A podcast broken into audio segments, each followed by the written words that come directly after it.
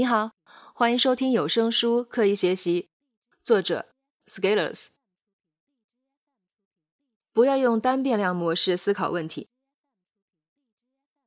我在南方长大，天气热，小时候又喜欢玩，经常满头大汗的在大树下休息。我对小伙伴说：“好热啊，如果现在下雪就好了。”现在回想，这个思考方式有问题。炎炎夏日，如果真的下雪了，气温也会降低。这就和冬天下雪没区别了，肯定不会感觉热，而是会感觉冷了。那为什么又会有“如果现在下雪就好了”这种想法呢？大抵是因为我们知道雪是冷的，雪糕代表凉爽，于是，在炎炎夏日的美好愿望就是下一场雪。不仅如此，生活中还会有其他类似的想法，比如要有了多少钱，我要怎样。等我有时间了，我要怎样？这一类想法的共同特点是，默认当前的所有环境是不变的，在假设中只改变一个变量，论证推理，展开思考。假设突然有了很多的钱，假设突然有了很多时间，假设突然下雪了，假设对方突然爱上了自己。生活是个复杂系统，复杂之处在于很多变量相互交织。并随着时间推移不断演变，但是我们身处其中，可能无法看到清晰的全貌。于是，在思考的时候，习惯只关注单一变量的变化，却忽略了变量之间的关联性。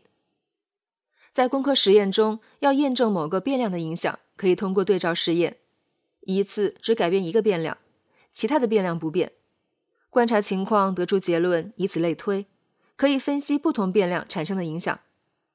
但在生活中，对照实验不好执行，因为有时间因素和主观能动性的影响，选择很难重现，实验对比困难。高考结束，报北大好还是清华好？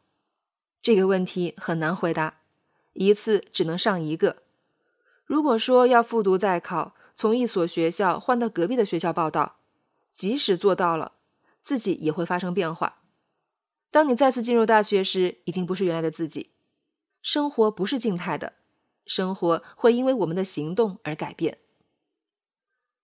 如果我们在思考自身问题的时候，还是用最机械、原始的视角，只靠改变一个变量来看问题，那会有很大的偏差，这叫刻舟求剑。就个人成长而言，你能看到的变量都是相互关联的。当意识到了这种关联性，对我们的思考行动就会产生很大的影响，甚至扭转结局。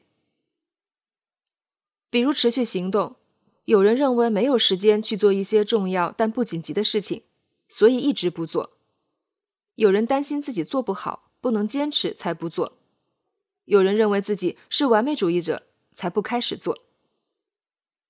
这些借口都忽略了一个情况：一旦开始持续做一件事情，你对这些困难的看法往往也会发生改变。当你开始持续行动后，原来认为根本不可能起早。但是进入早起循环后，很多人会重新认识自己，开始重构作息时间，开始筛选工作事项，舍弃价值不大的事情，开始早睡。许多社群成员的实践经验表明，让自己倍感欣慰的进步，不是来自提前看到并行动的远见卓识，而是开始行动后意想不到的切身体会。假使我们最终排除一切困难，做出了一些事情，回望起点的时候，我们会发现。通往结果的道路上的诸多风景，是在开始行动之前看不到的。这是因为我们的认识感知也随着行动发生了改变。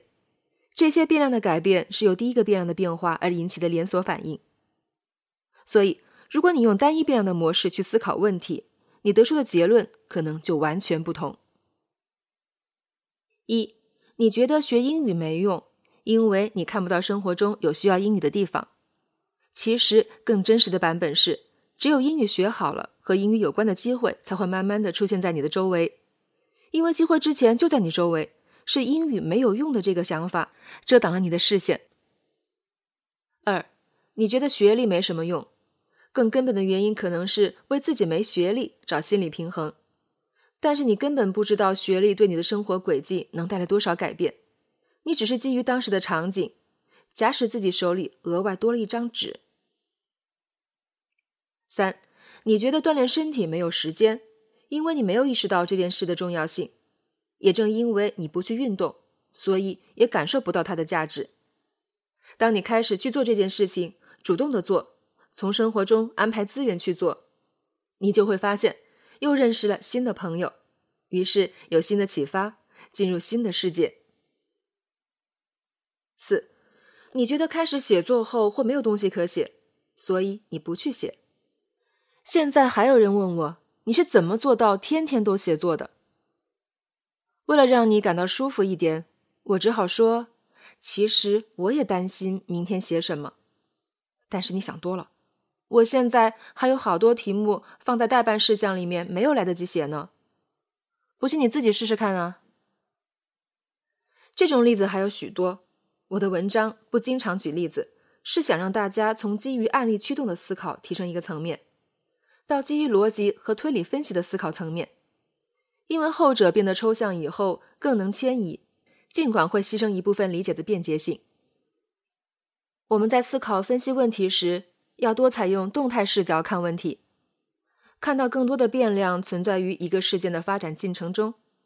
这样做事情的时候，至少不会太纠结。要知道，很多事情是因为你做了什么才改变的，而不是因为你想了什么。生活从来不是所想即所得，除非你当了领导。